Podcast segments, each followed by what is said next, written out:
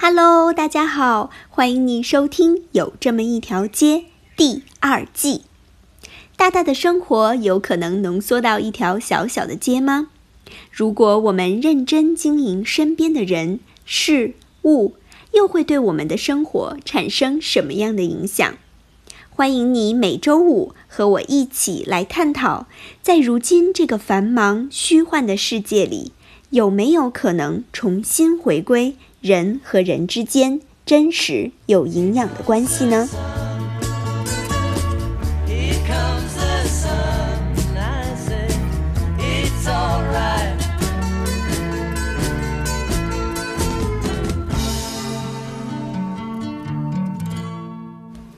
？Hello，大家周五好。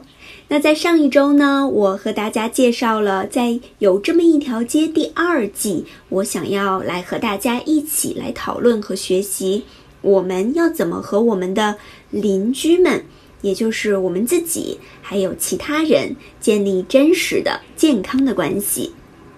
那最先呢，其实我想来聊聊的呀，就是我们和一个离我们最近的邻居，我们。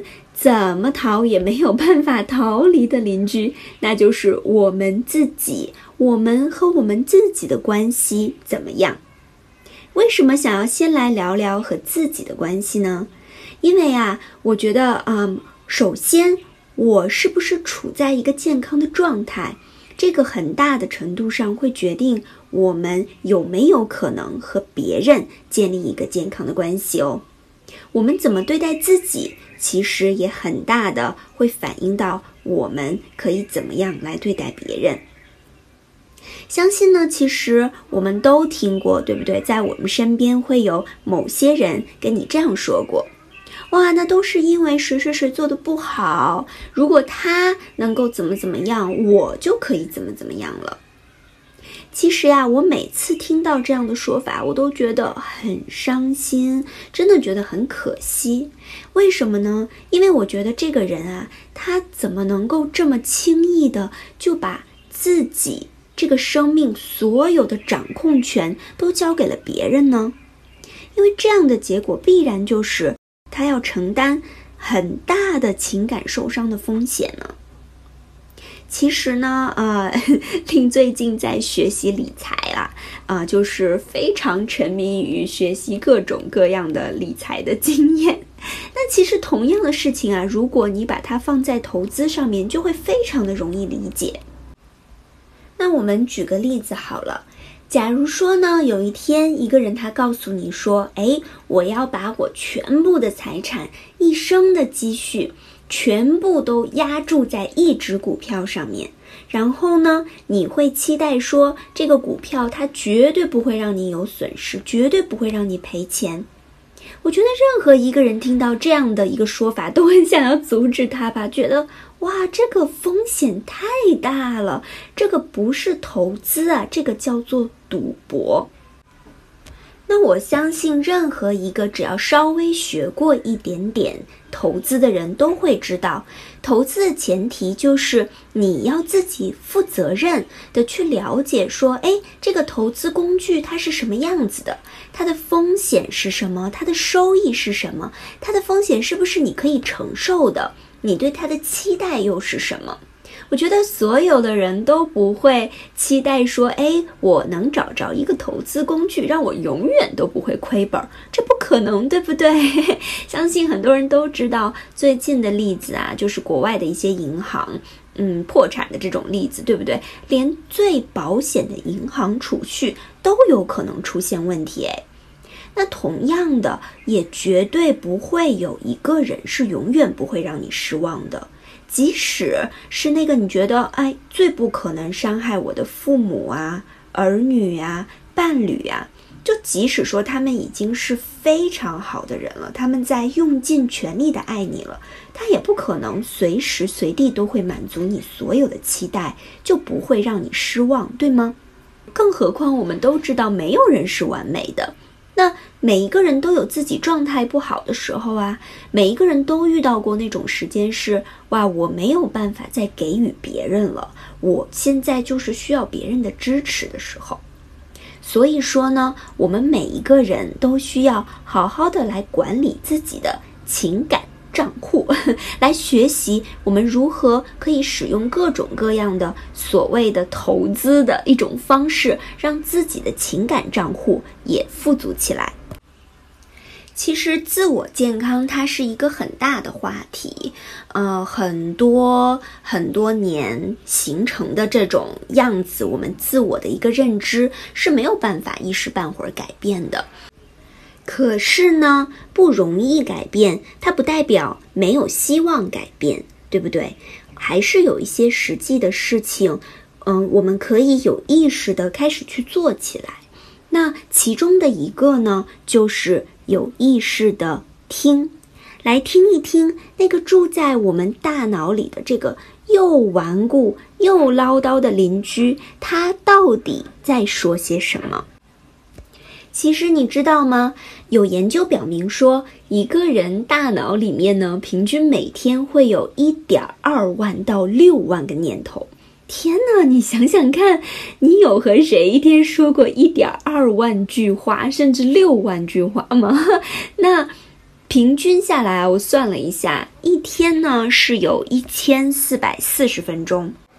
那这样算下来的话呢，平均一分钟。一个人要大概说四十一句话，天哪，估计是要讲到说舌头打结都讲不完吧？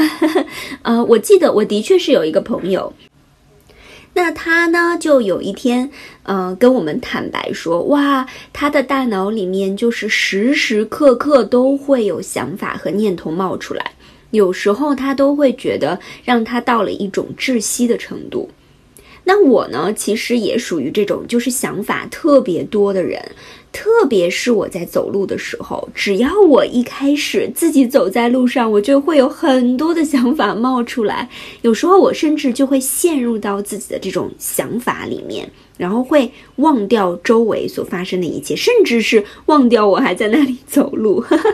哎，既然呢，我们的大脑里面住着的这个人呢，他是一刻不停的都在说话，可是问题就来了，为什么我们还是会经常的忽略他呢？我觉得，嗯，一个很大的原因就是因为我们太陷入其中了，就是所谓的那种当局者迷吧。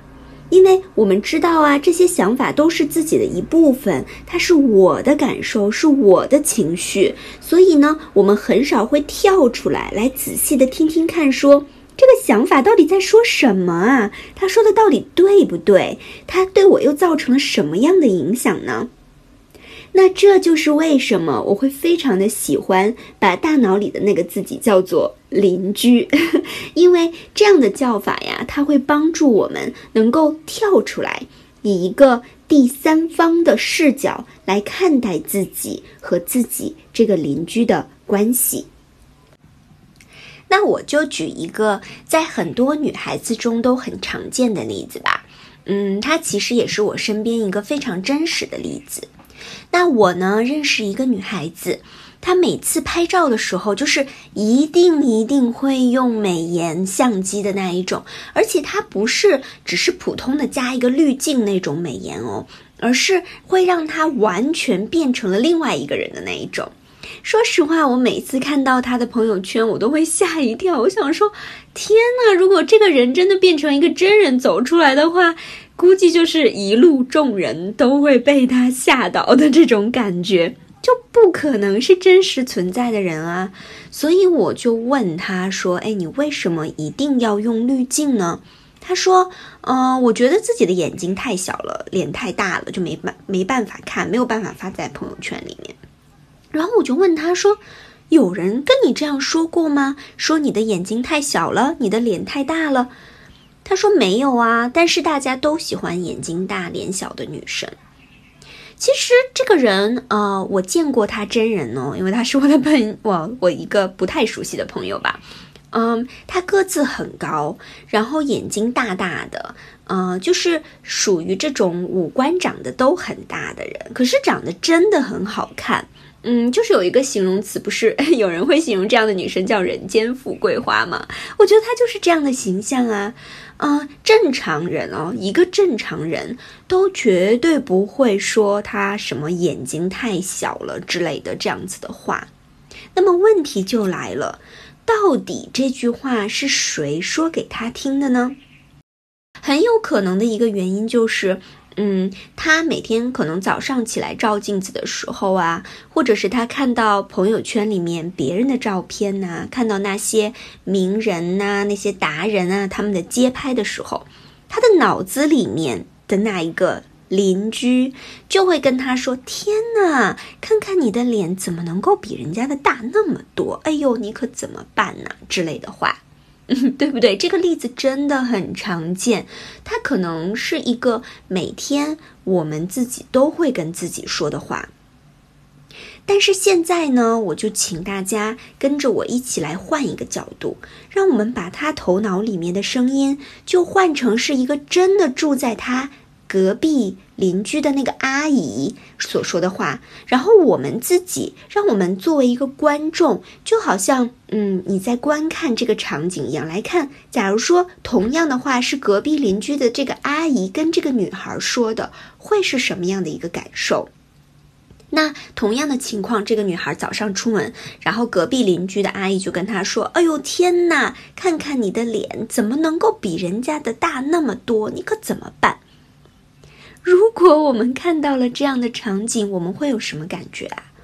我觉得正常人哦，应应该都会觉得说：“哦，天哪，那个阿姨好没有礼貌哦，怎么能够拿明星还有普通人这样的比较来相比呢？”我们会为她反驳，对不对？我们会为这个女孩来做出判断。同样，这个女孩子自己可能也会开始自我保护，说：“阿姨，你不能这样子跟我说话。”可是，同样的话，正因为这个是我们大脑自己说出来给我们自己听的，我们就很容易失去了那个第三方角度的一个公正的判断力。那么问题就来了，我们可以做些什么呢？如果说你对今天的话题很感兴趣，或者是说你也有同样的经历和感触，我觉得我们可以，嗯，给自己的大脑来做一个健康检查吧。我们可以来做一个挑战。就是在接下来的一周到两周的时间里面，让我们一起有意识的来看一看那个住在我们大脑里的邻居到底在说什么。如果在情况允许的情况下面，我就真的很鼓励大家，我们可以尽量的把这些念头和想法写下来。诶，可能听起来有点怪哇，我每一个想法出来的时候，我都要把它写下来吗？我觉得，呃，会有挑战吧，但是我们就尽量的能够把我们能够捕捉到的想法都写下来，它可能会是一个很好玩的体验哦。也许它会开启我们自我认知的一片新天地，也说不定呢。那我先说说看，为什么我们一定要把它写下来吧？因为啊，白纸黑字的摆在那里。它会嗯强迫我们以一个第三方的视角来看待我们大脑里的那些想法，它会帮助我们以一个第三方的方式来重新找回那个我们失去的正常的判断力。嗯，所以第一步就是让我们真的花一点时间，在接下来，我觉得一周的时间有点短，可能两周的时间吧。让我们尽量的能够写出每一天我大脑里面有的想法。当我们想到的时候，我们就把它写下来。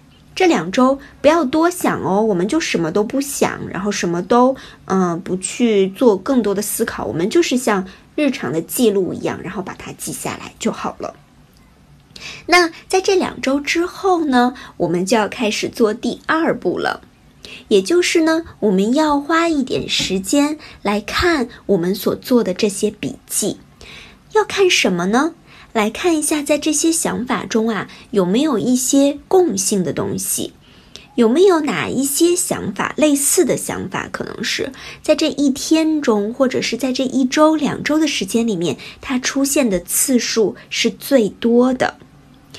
呃，那在这里我觉得需要解释一下，嗯，这个练习呢，它真的只是一个大脑想法的自我检查吧，或者是一个自我的审视。嗯，其实它不见得每个人写下来的东西都是一些负面的想法哦。嗯，有的人他可能会发现说，哎，我自己就拿一天的例子好了，我在自己的这一天当中，嗯，一个人不是可能有一万多个想法到六万多个想法吗？可能我一天当中一半以上都是在想工作的，比如说我在想怎么开拓我的业务啊，怎么设计那个广告词啊，或者是怎么把一个活动办得很有意思呀。也有可能呢，有的人他会发现说，哎，我在这两周的时间里面，我最多的想法是对别人的一些负面的情绪。嗯，举个例子。我就有一个朋友，他会跟我说，他说他每一次跟人见面的时候，都会忍不住的大脑里面要论断对方，比如说，哎呦，这个人好不真诚啊，这个人太没礼貌了呀之类的。所以你看，其实我们会发现，不见得我们大脑里的想法是关于我们自己哦，很多时候可能是关于一些其他的事情。好的，那当我们开始记录好这些想法，然后第二步也做好了，就是分析说哦，哪一些想法它出来的最多的时候，下面我们就要进到第三步。第三步是什么呢？就是要像一个观众一样，让我们站在一个第三方的视角来重新的重现这些想法。简单来说呢，就是要把这些想法呢，把它变成一个对话的形式，然后你就想象说，诶，有两个演员在这里表表演出来，嗯，就好比那个女孩子的例子好了，嗯，你还记得吗？我们就把这个女孩子她大脑里的想法，把它以一个和第三方一个邻居对话的这个形式重演了一遍。那我们现在要做的就是把自己头脑里的这些想法，也让它像表演一样重现一遍。然后，当我们在重现这个的时候，我们自己需要做什么呢？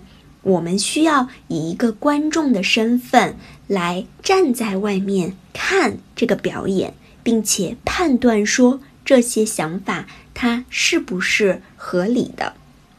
比如说，那个连续一周，呃，如果说他大部分的时间都是在思考工作的人，可能就是说明，嗯，事业在他的生活中最近真的占了一个很大的部分。那他可能就需要去继续的检视，说，哎，我是因为最近刚好有一个案子进来，太忙碌了吗？还是说，原来我一直都是这个样子的吗？如果结论是说，哇，其实。持续很长的一段时间，他大脑里面都是在想工作的。那这个可能就会提醒你说：“哎，你是不是需要从工作中抽出来一些了？你是不是需要开始关注除了工作之外的一些其他的东西了呢？是什么原因让这个人一刻不停的在思考工作呢？有没有一些更深层的他大脑里面的？”就是这些想法是是你自己没有意识到的，嗯，是你可能在担心自己的工作做得不好吗？还是说你觉得在面对别人的竞争时候会有压力？这些背后的原因到底是什么？我们要开始去问这些问题喽。再比如说吧，就是呃，那个经常对别人有负面想法的人。那他可能需要思考的是，哎，这些论断里面有没有一些共性的东西引起了他这些论断的想法？嗯，有没有可能这些呃论断的后面，甚至有一些他自己都不愿意写下来的潜台词？比如说，哦，你看我，我是一个多么有礼貌的人呐，我是多么真诚呐，我是绝对不会在这些场合做出这种事情来的。他还需要呢，站在一个观众的视角来重新的看待他这些想法。当他在看的时候，他可能会问自己一个问题，就是：哎，那我是不是给其他人设立了太多不切实际的标准？这个是因为我心里面有一个嗯自己所谓的完美的行为准则吗？是不是没有任何一个人能够达到我的这个标准呢？如果没有任何一个人能够达到这个标准，那这个标准真的合理吗？好喽，那最后一步呢，自然就是当我们发现了一些问题之后，我们到底要不要改变了？其实呢，没有任何人能够改变你大脑里面的那个邻居会说什么，除了我们自己。但说实话，有时候甚至连我们自己都很难改变它，因为毕竟它存在了也不是一天两天了，它真的是一个，嗯，又固执又唠叨的邻居哦。嗯，那我们需要做什么呢？我觉得我们现在开始能做的呢，就是学习每一次当这些想法又出来说个不停的时候，啊，我们需要从我们的嘴里大声的说出回应他的话来。为什么要从嘴巴里面大声的说出来呢？我觉得这个同样啊，也是一个所谓的邻居效应，就是。当我们啊用嘴大声的把这句话说出来，再通过耳朵接收到，重新回到我们的大脑里的时候，嗯，这种反馈会让我们大脑里面的那个自己暂时停止了讲话。